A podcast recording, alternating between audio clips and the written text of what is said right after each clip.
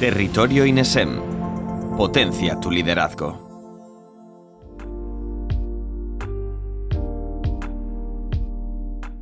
La gamificación es una realidad imparable que experimenta un auge tan brutal como rentable. Hablamos de un negocio de miles de millones de dólares cuya perspectiva de futuro no hace más que augurar un crecimiento exponencial todavía mayor.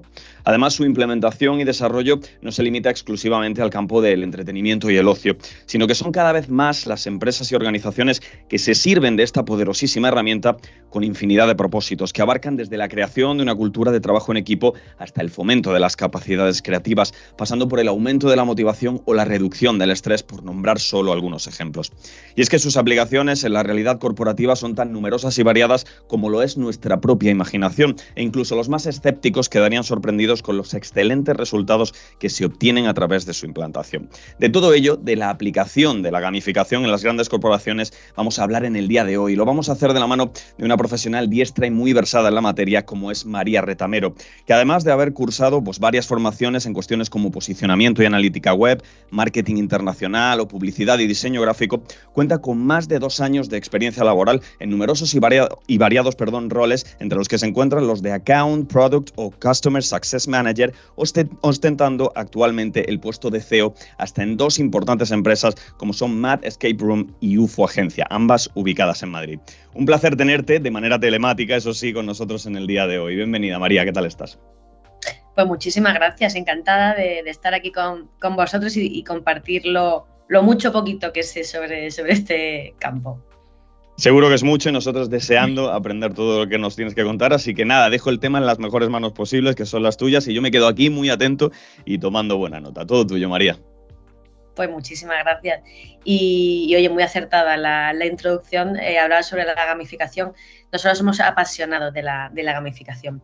Quería, aunque ya has hecho una, pequeña introducción, eh, quería contaros un poquito más sobre, bueno, sobre, sobre mí ya has dicho bastante. Eh, yo sobre todo me defino como emprendedora.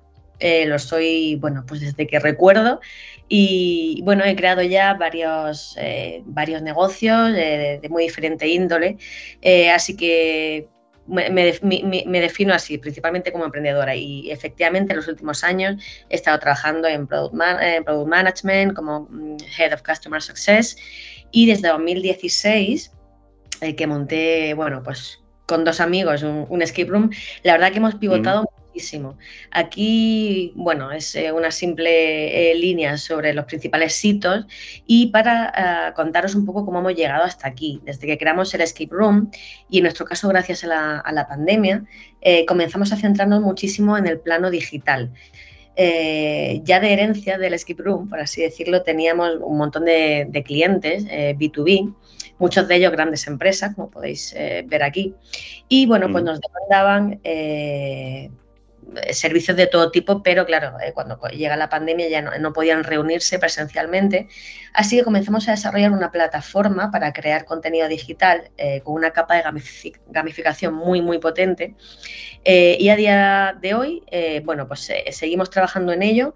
a día de hoy es una plataforma de uso interno, pero muy, muy pronto estará disponible para que cualquier empresa pueda crear sus propios contenidos en base a una infinidad de plantillas. Como decía, las aplicaciones son muchísimas. Eh, dependiendo del objetivo del cliente, pues eh, se puede eh, crear un juego con el objetivo de crear una campaña de comunicación, un onboarding de empleados, un curso formativo, etcétera. Esto es una pequeña introducción para que veáis de manera como muy rápida cómo hemos llegado hasta aquí y en qué estamos ahora. pero ya me gustaría pues meternos en el contenido que nos ocupa hoy.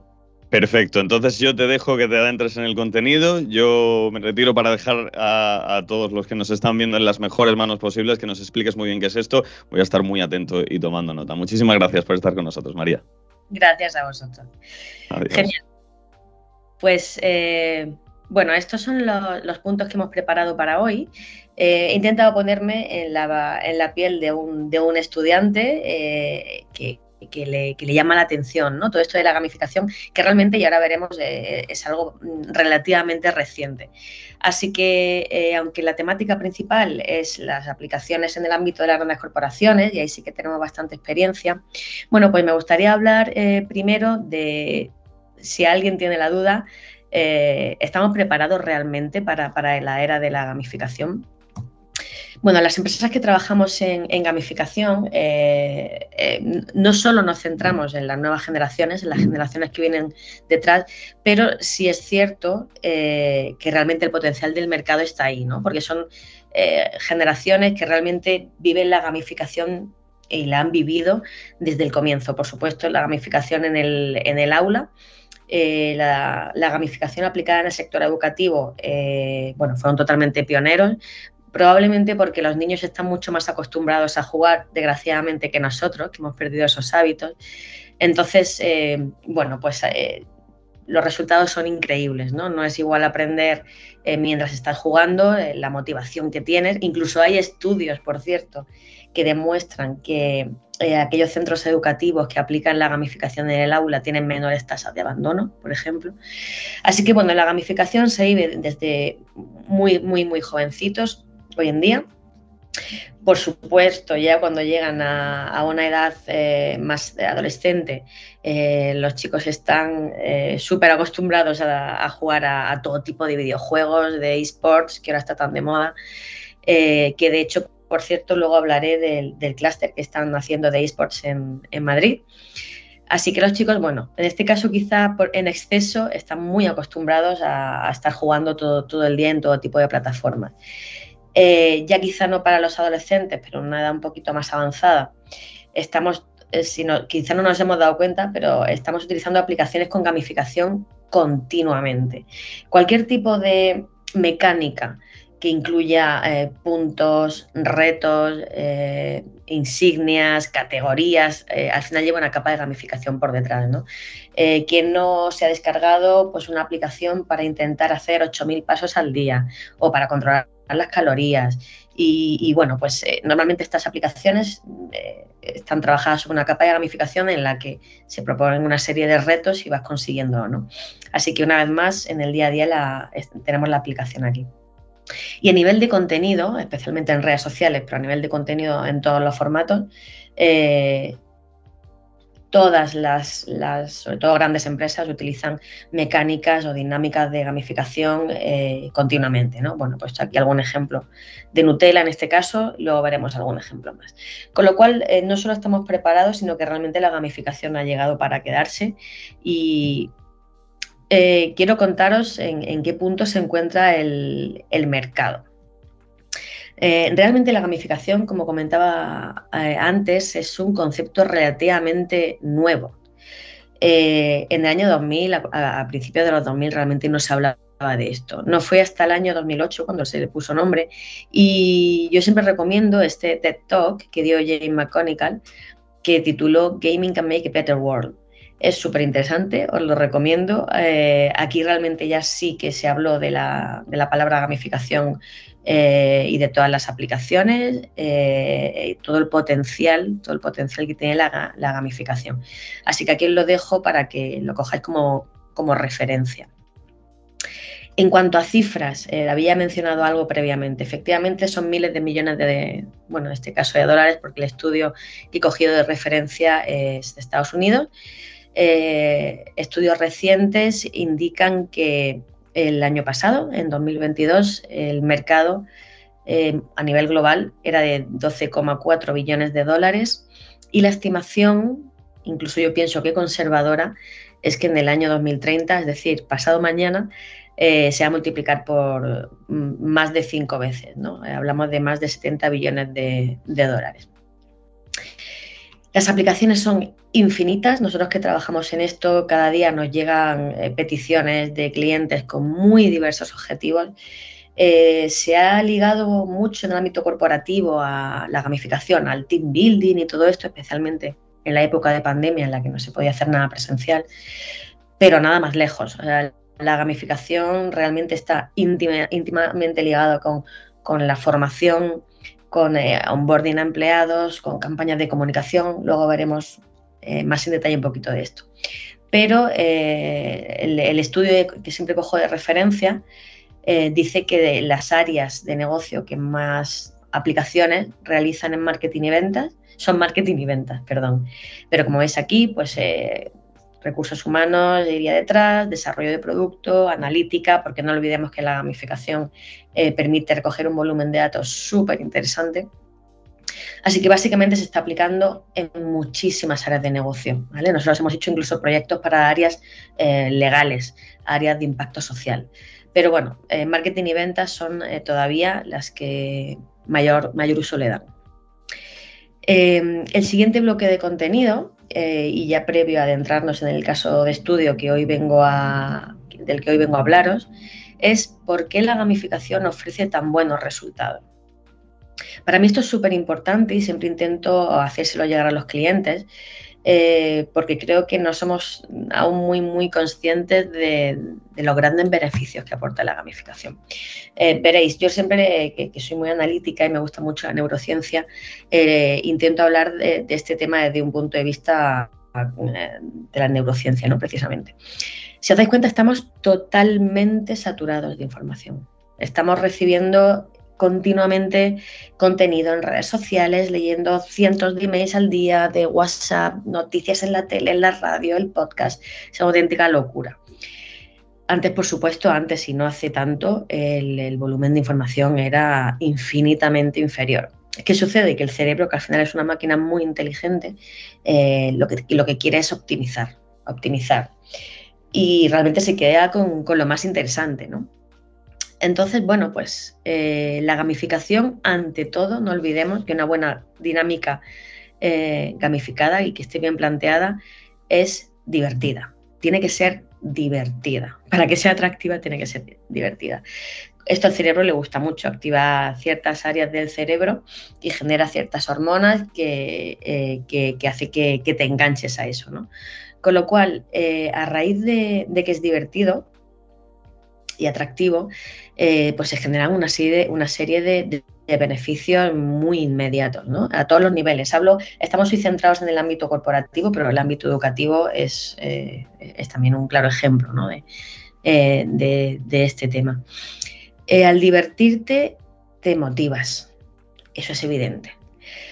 no es igual, luego veréis que vamos a ver el caso de éxito versa sobre Repsol y una formación de empleados realmente llegaron desesperados porque estaban hartos de, hacer webinar. En las grandes corporaciones hay cada vez, bueno, y en todo tipo de corporaciones, hay cada vez más volumen de contenido. Tienes que hacer un montón de cursos obligatorios de ciberseguridad, de, temas de igualdad, de responsabilidad social.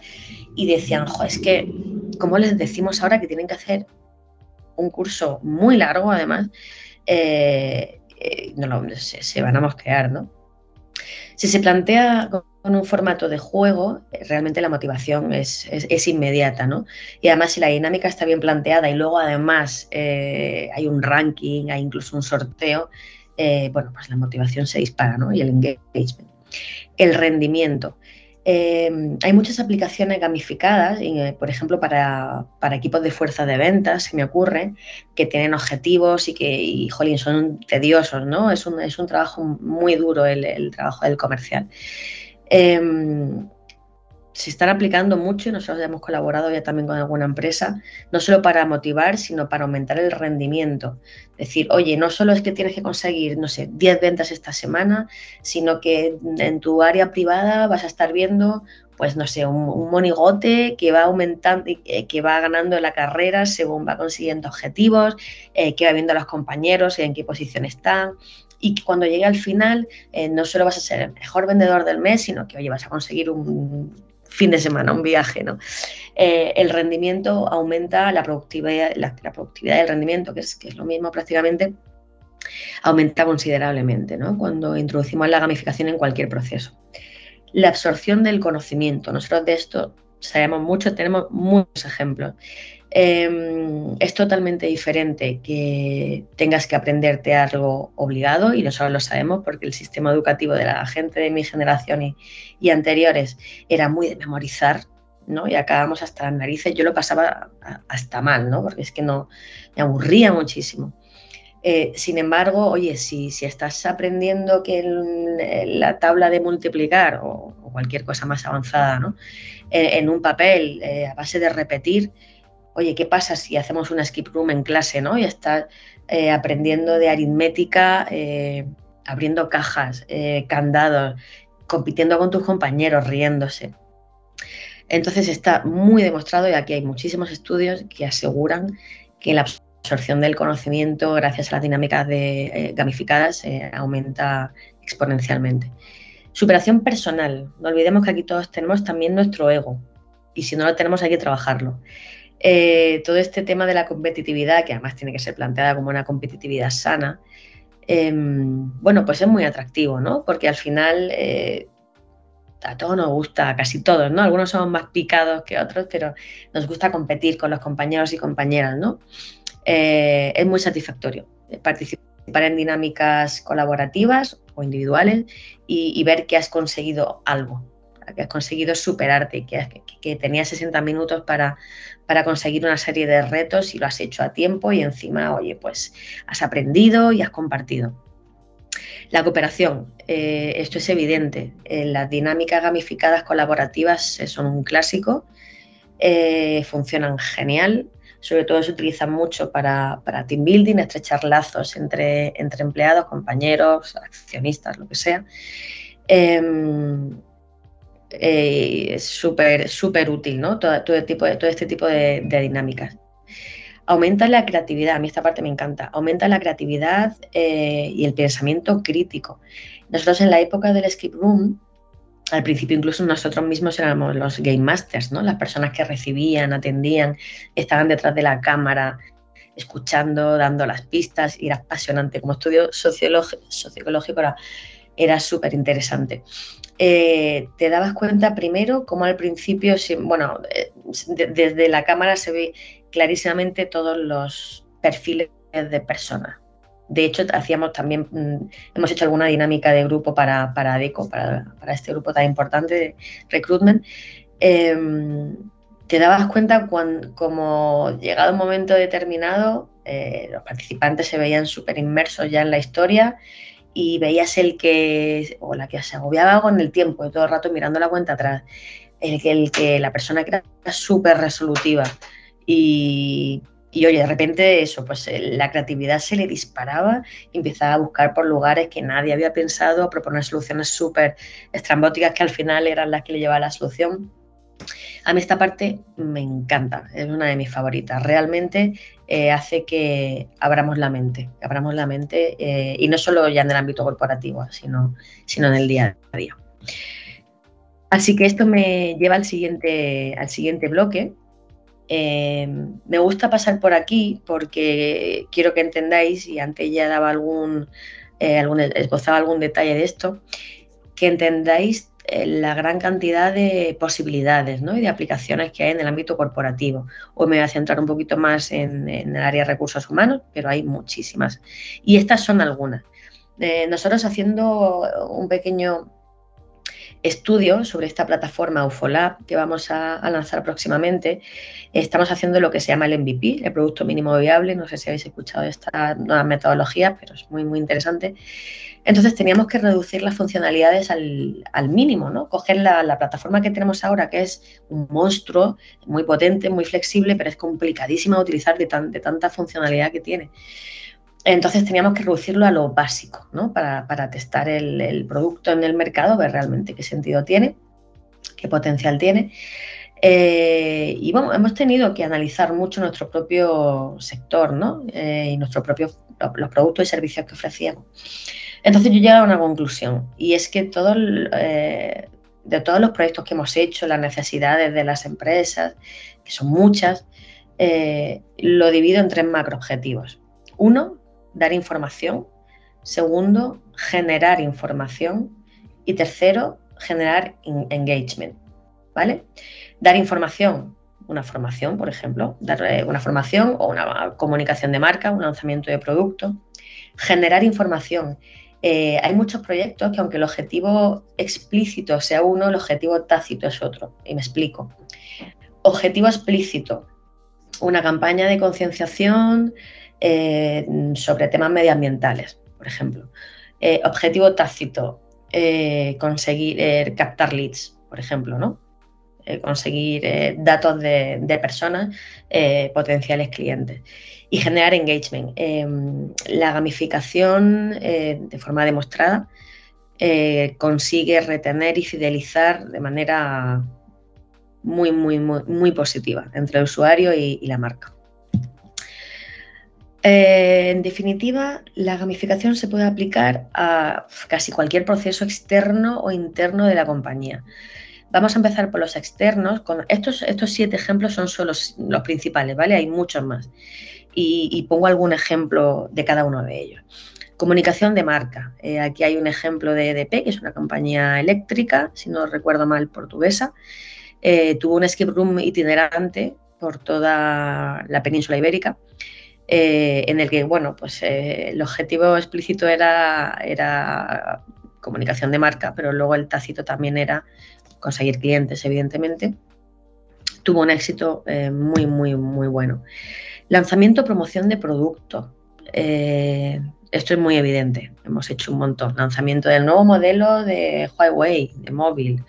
En este caso, es una serie Instinto, eh, que también para, darla a conocer y, lanzar esta nueva serie, pues eh, propusieron un, escape room eh, presencial. El ejemplo que os ponía antes, ¿no? Generar contenido en redes sociales. aquí se utiliza cada vez más. Pega las piezas, en este caso, ¿no? Pues pega las piezas de este puzzle y entra en el sorteo de 10 toneladas de Nutella, por ejemplo. un ejemplo tonto. Captación de leads. Mira, este es otro caso. Eh, con Repsol, este es, eh, eh, una campaña que hicimos para, Repsol. Es un claro ejemplo. Quedó súper bonito. Fue un proyecto 100% personalizado, como casi todos los que hacemos. A ver si le doy aquí qué pasa. Bueno, es que creo que se va. Bueno, chicos, no sé si la estoy liando. Eh, es un ejemplo de, una campaña en, la que Repsol quería hacer llegar al público, bueno, pues todos los tipos de, servicios y productos que tiene, ¿no? El, mensaje era claro, oye, nosotros no somos solo gasolineras, como sigue pensando el 85% de, la población española. Repsol tiene una cantidad de, una cartera de servicios y productos increíble, no solo para no solo para consumidor final, sino también para empresas. Entonces, a través de una escape room, que aparte hicimos dos versiones, una para adultos y otra para niños, eh, bueno, pues iba recorriendo una ciudad, la ciudad más energéticamente eficiente del mundo en el futuro y tenías que tener un montón de información al presente, ¿no? Es un juego chulísimo que, por cierto, ha estado disponible hasta hace muy poquito. Eh, el objetivo, eh, pues era doble, ¿no? Em, trasladar esta información, este mensaje, y segundo, captar leads. Este segundo objetivo, que digamos estaba como en un segundo plano, eh, pues ha, sido todo un éxito, ¿no? Si no me equivoco, a día de hasta hace muy poquito que se, que se cortó la campaña, después de dos años casi, eh, pues habían conseguido más de 40.000 leads. 40.000 leads es una barbaridad. Son 40.000 contactos que Repsol va a poder utilizar pues, para lanzarle un mail de, oye, nuevas tarifas de electricidad. Así que, bueno, pues muy, muy potente también para captar leads. Recoger información, antes os comentaba un poco por encima este, este ejemplo. Es un proyecto que hemos hecho también hace poquito para COCENFE, que es la Confederación Española de Personas con Discapacidad, y en este caso, eh, pues el objetivo también es doble. Por un lado, eh, bueno, esto está impulsado por el Ministerio, eh, se va a distribuir a partir del mes próximo en todos los colegios de secundaria, si no me equivoco, no sé si en todos en o en unos miles, unos cuantos de miles, y el objetivo es doble, como digo, por un lado, concienciar y sensibilizar a, los estudiantes de secundaria en temas de accesibilidad y demás, y de personas con discapacidad. Y por otro lado, el Ministerio lo que quiere es conseguir datos del usuario final, del estudiante. Entonces, al principio y al final del juego, que por cierto ha quedado chulísimo, eh, bueno, pues se pregunta una serie de datos. En tu colegio a la hora de tomar las decisiones importantes, mm, las familias participan activamente. O en mi colegio eh, hay una señalética apropiada para personas con discapacidad, por ejemplo. Entonces se hace el juego antes y después, eh, digamos, para comparar si han qué han aprendido a lo largo del juego. O sea, súper chulo. Fidelización de cliente. Em, bueno, pues esto es un ejemplo eh, de un caso que hizo Casa del Libro, muy, muy chulo, para en pandemia, eh, bueno, pues la gente estábamos un poquito deprimidos, ¿no? No podíamos viajar y oye, qué mejor que, vale, tienes que estar en casa o no puedes salir tanto, hacer tantos planes como antes, pero siempre puedes tener, eh, comprar en casa el libro, pues una guía de viajes para cuando puedas viajar y prepararte la escapada de tu vida. Entonces, bueno, era una escape room para, para, prepararte para tu, para tu siguiente viaje, por supuesto con un, con un sorteo al final. Y eh, también como un ejemplo de proceso externo, de una dinámica gamificada, para eh, un proceso externo de la compañía, eh, acciones para clientes o accionistas, ¿vale? Esto es muy evidente. Este también es un juego que hicimos para Repsol, en este caso para Box Repsol, para aficionados de la MotoGP, que ya sabéis que Repsol patrocina, les patrocina. Y bueno, pues es, un juego muy, muy chulo, más tipo escape room móvil, en el que tenías que estar en un box Repsol y ayuda, ayudar a Mark y a su equipo arreglar la moto justo antes de comenzar la carrera porque quedaban ya eh, cinco minutos. Entonces, bueno, pues vas por ese escenario buscando, encontrando piezas, arreglando, eh, muy, muy chulo. Ejemplos de dinámicas gamificadas en procesos internos de las compañías, ¿vale? No de cara afuera, sino eh, para, para, la compañía de, puertas adentro. Informar y formar es también un caso muy claro, ¿no? La formación a empleados gamificada está totalmente en auge. El caso que vamos a ver después de Repsol es precisamente con este objetivo. Consecución de objetivos departamentales. Eh, también hemos pasado por encima. esta empresa gestación también trabaja dinámica gamificada en otro ámbito, está si no me equivoco, 100% centrada en, fuerza de ventas. Entonces, bueno, pues hay un, como una carrera para equipos de fuerza de ventas. Entonces, pues tú tienes tu muñequito y por lo visto puedes eh, pues ver tu posición, ¿no? Como os comentaba antes. Y eventos de team building a empleados. Esto se sigue haciendo. Nosotros también lo seguimos haciendo como herencia de la época del skip room y aparte porque nos lo pasamos fenomenal. Aquí, sin ir más lejos, hicimos una especie de como de programa Furor eh, pero evidentemente otra versión. Eh, y bueno, pues ibas consiguiendo puntos y, demás. Esto fue muy, muy divertido. Con lo cual, chicos y chicas, eh, la gamificación está en nuestro día a día en absolutamente, no, no, todo, ¿vale? Pero está en todas partes y a partir de ahora seguro que os fijaréis. Así que vamos a ir al caso de éxito Em, que en este caso es una formación gamificada para empleados de Repsol. Eh, bueno, pues ha sido un proyecto eh, un poco complejo porque ahora veréis los retos a los que nos enfrentamos.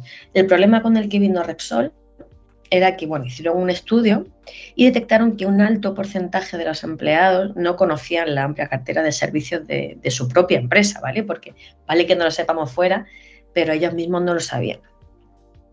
Eh, con lo cual, bueno, pues eh, fue en este caso el Departamento de Energía Cliente junto con el área de formación, quieren hacerlo divertido, así que nos llamaron, porque además ya éramos proveedores hace tiempo, y nos dijeron, oye, queremos hacer una formación para que conozcan más en profundidad la cartera de servicios y que sea el propio empleado el que se convierta en embajador de su, empresa, ¿no? de la empresa que, que le paga la factura. Esto es muy sencillo, al final son muchísimos empleados, son casi 20.000 solo en España, si no me equivoco, eh, con lo cual, eh, oye, tener 20.000 personas en España que estén referenciando productos, ¿sabes? Y que alguien diga, oye, pues, joder, me he quedado sin una estufa de, en mi restaurante. Ah, vale, pues no te preocupes porque Repsol, yo trabajo ahí, tiene este servicio, se llama tal. Pues es brutal, es brutal, ¿vale? Eh, fue un proyecto muy complejo, lo hemos entregado hace un par de meses, ha sido un proyecto largo también. ¿Y cuáles son los principales retos? me, gusta siempre mencionarlo porque creo que es importante, ¿no? Cuando ha finalizado un proyecto, analizar eh, todo esto para, aprender para el siguiente proyecto. Había un volumen altísimo de información. Eh, son muchos los servicios y productos de Repsol, no solo B2B, sino B2C también, y había que reducirlos, priorizarlos y convertirlos en un juego divertido. ¡Wow! Eh, ¿Cuál fue la solución que ofrecimos? Bueno, pues establecimos una serie de prioridades en cuanto a importancia. esto es importante, y esto dije al principio, el juego tiene que ser divertido. Si no es divertido, y en este caso el empleado entra y siente que está haciendo un examen, eso no es una gamificación, es un rollo vestido de escape room, ¿vale? Pero tiene que ser atractivo visualmente. Aquí vais a ver algunos ejemplos. Nosotros lo hicimos bastante inmersivo. Em, y a lo mejor hay cierta información que no es tan importante y basta con que sea mencionada, ¿vale? Hay otra información que es muy relevante, como en este caso eh, la aplicación de Wilet, que es una aplicación de pago muy, muy buena, por cierto, y con buenos descuentos. Bueno, pues eh, la aplicación de Wilet eh, salía en primera plana en uno de los escenarios de, los diferentes retos que planteamos. Incluso el, empleado, que, es que, además es una obligación, es una formación obligatoria para ellos, el empleado para resolver el puzzle tenía que descargarse la aplicación, y buscar cierta información dentro de la aplicación, con lo cual como mínimo ya el empleado se ha descargado la aplicación y sabe que existe si es que no lo sabía previamente. Con lo cual establecimos una serie de prioridades. Había muchas áreas implicadas. Repsol es un monstruo, es enorme y eh, claro, eh, nosotros por el proceso creativo que hacemos eh, definimos el objetivo y comenzamos a trabajar en la línea argumental, en la historia del juego, ¿no? en cómo vamos a enmascarar el objetivo en algo divertido. Eh, entonces, bueno, pues lo que hicimos fue acordar una serie de etapas de validación por contenidos. Eh, o sea, no, queríamos esperar a entregar todo el juego, que aparte era muy largo, eh, para, validar, porque si no había que, había que dar muchos pasos atrás. Por ejemplo, bueno, aquí no se ve, ay, perdón. Aquí hay un, ¿cómo se dice? Un contenedor, un, bueno, un contenedor de gas de Repsol. Entregamos una imagen similar, pero el contenedor estaba dos metros más pegado al restaurante y bueno, nos dijeron que no, que tiene que estar más separado, o sea que realmente eh, pues hay que ser como muy cuidadoso, ¿no? Y lo que a nosotros nos parecía como, como proveedor eh, algo sin importancia, para ellos importante y para ese departamento en concreto decía que ni hablar, que ese contenedor tiene que estar al menos tres metros separado. Bueno, hay que prestar atención a este tipo de detalles el juego debía conectarse a su herramienta recursos humanos. Vale, esto, esto fue una, un reto importante a nivel técnico, nuestra plataforma no estaba preparada aún para ello. Eh, las empresas grandes suelen trabajar con programas de gestión de recursos humanos externos eh, y con esto me refiero, pues son programas o softwares, plataformas en las que tú accedes y puedes desde fichar hasta consultar tus nóminas, poner tus vacaciones, eh, hacer tu formación, ¿de acuerdo? Hay una muy utilizada que se llama Worday. Eh, la mayoría, bueno, no sé si la mayoría, pero muchas empresas del IBEX 35 la utilizan, en, este caso Repsol la utiliza. Entonces, em, el, empleado tenía que acceder, era un requisito, un requerimiento del proyecto, tenía que acceder a la plataforma, registrarse y ahí en el apartado de formación ver nuestro curso. Bueno, pues tuvimos que hacer un desarrollo a medida, eh, bueno, se llama un paquetizado SCORM, eh, y aquí no me detengo mucho porque no, es más técnico que del tema que hoy nos ocupa, ¿vale? Pero fue otro, otro gran reto para nosotros. El formato em, no parecía tan atractivo para, ciertos segmentos de, empleados, quizá, ¿no? Eh, entonces, bueno, pues nosotros lo que hicimos, em, ha habido como varias, el juego o la formación, eh, aunque es obligatoria para todos los empleados, hasta, lo que nosotros sabemos, digamos que han ido eh, escalando poco a poco por diferentes departamentos. Eh, y también lo que hicimos, bueno, pues fue hacerlo más atractivo y, más inmersivo. Ellos luego también han hecho un buen trabajo interno. nosotros hicimos un teaser muy chulo y tal, y la distribución interna que han hecho ellos también, es, también ha sido muy buena para hacerla atractiva. Y bueno, luego otro, perdón, y luego otro reto que os va a suceder siempre si alguna vez trabajáis en esto, es que había que ajustar 100% el tema visual eh, a su marca. Eh, con lo cual, bueno, pues hay que ser súper, súper cuidadosos. Nosotros hicimos en la plataforma una template específica con su logo, colores, tipografía, eh, absolutamente todo. Con lo cual, bueno, pues la propuesta que hicimos fue crear una escape room con tres retos diferentes. El vídeo Sería muy chulo.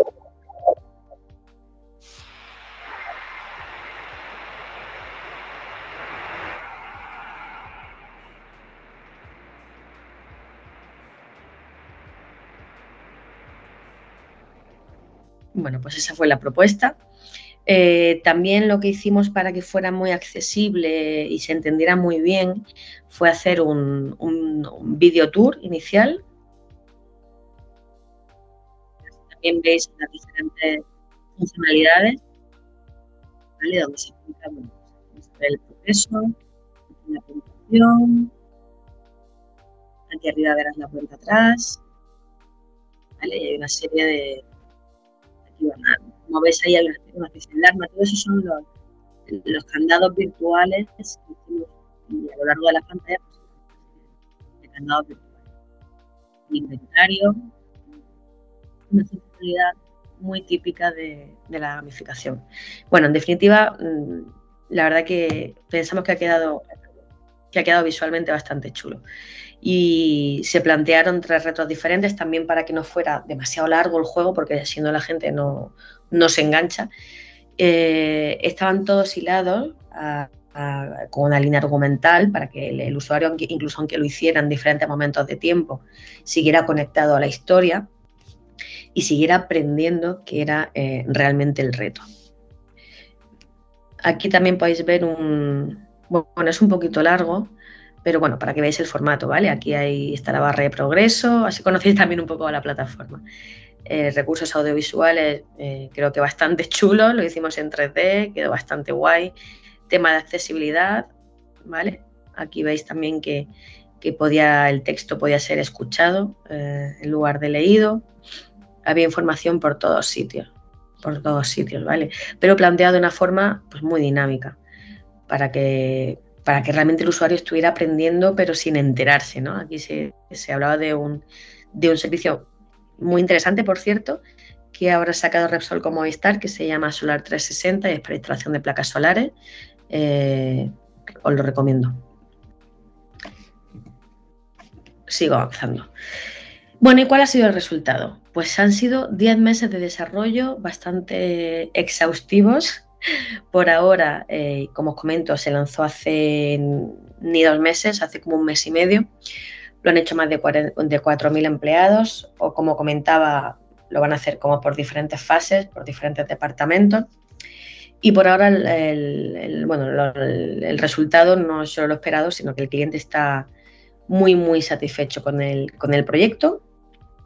Eh, y aquí quería dejaros unos tips finales para si en algún momento os dedicáis a esto. Eh, creo que son importantes de, entender. A nosotros eh, los, hemos, aprendido haciendo. Parecen todos bastante obvios, ¿vale? Pero me gustaría remarcarlos. Entiende bien la necesidad de tu cliente, ¿de acuerdo? Muchas veces los, los clientes, mm, no, entendáis, no me entendáis mal, no me malinterpretéis, no saben muy bien lo que quieren, ¿vale? En este caso la gamificación está ahora como muy de moda y vienen y dicen, oye, quiero hacer, yo qué sé, pues un, quiero hablar de igualdad de género, ¿vale? Y además te dan como cosas así muy, muy, muy abiertas. Llega al trasfondo de lo que quiere, ¿vale? Antes he mencionado que normalmente hay dos tipos de objetivos, explícito y tácito. Y casi todos los proyectos lo tienen. Tienen un objetivo como muy claro, ¿vale? Es el objetivo visible, el objetivo eh, que queda bien decir, políticamente correcto, y un objetivo tácito, entiende bien cuáles, son esos dos objetivos, ¿vale? Eso me llega el segundo tip, define bien los objetivos. Además, recomiendo que lo escribáis, lo tatuéis hace falta eh, y que cuando haya dudas a lo largo del proceso sobre haya que tomar decisiones, eh, surjan inconvenientes, volváis al principio y leáis esto. ¿Qué necesita el cliente? cuáles son sus objetivos. Eso, es lo que va a marcar el, camino cuando haya eh, diferentes opciones, ¿no? O haya eh, desencuentros o, cualquier tipo de inconveniente. Propone un formato que cumpla sus objetivos. Los formatos, eh, bueno, no, son infinitos, pero son muchísimos. Nosotros, como comentaba antes, hemos creado una plataforma muy potente y, nos permite hacer eh, proyectos digitales a medida o incluso proyectos híbridos. ¿no? Ahora probablemente, eh, casi confirmado, vamos a hacer un proyecto para Coembes, una gincana eh, de concienciación sobre el tema de economía circular. cuando el cliente vino a contarnos esto no sabía muy bien si quería un juego presencial, un juego online, un juego híbrido. Entonces, si has entendido bien la necesidad de los objetivos, el formato, si tienes recursos y posibilidades de ofrecerle diferentes opciones, eh, normalmente viene, viene semidefinido, ¿no? O sea, la respuesta va a llegar rápido. Y por último, desarrolla un producto atractivo. Nosotros intentamos, eh, primero, que visualmente sea muy atractivo y acorde al público objetivo. Claro, no es igual un proyecto para niños que para adultos o para tercera edad, ¿no? Entonces, que sea visualmente atractivo, que el storytelling esté muy bien cuidado, que, que cómo se digan las cosas eh, el vocabulario, el lenguaje es muy, muy importante también, ¿no? Para, para hacer, para no que, no desconecte el jugador, el, usuario. Eh, entonces, eh, visual, el storytelling, la lógica, la lógica del juego debe ser muy cuidada de principio a fin. ¿Vale? Esto es como las películas, cuando llega un punto que dices, pero ¿de dónde sale de repente la prima de tal? Esto no tiene nada que ver con la historia, ¿no? sea, nosotros no somos tontos. O sea, si tú estás metido en una, en una historia, porque al final esto también es como una película, eh, tiene que estar todo muy bien, muy bien hilado, ¿no? Y, hasta aquí esto es lo que venía a contaros. Eh, me ha gustado mucho poder compartir toda esta información con, vosotros. Aquí os dejo, bueno, pues nuestros datos de contacto por si tenéis alguna, alguna duda o alguna vez tenéis algún proyecto o queréis saber más información. Eh, y nada más por mi parte. David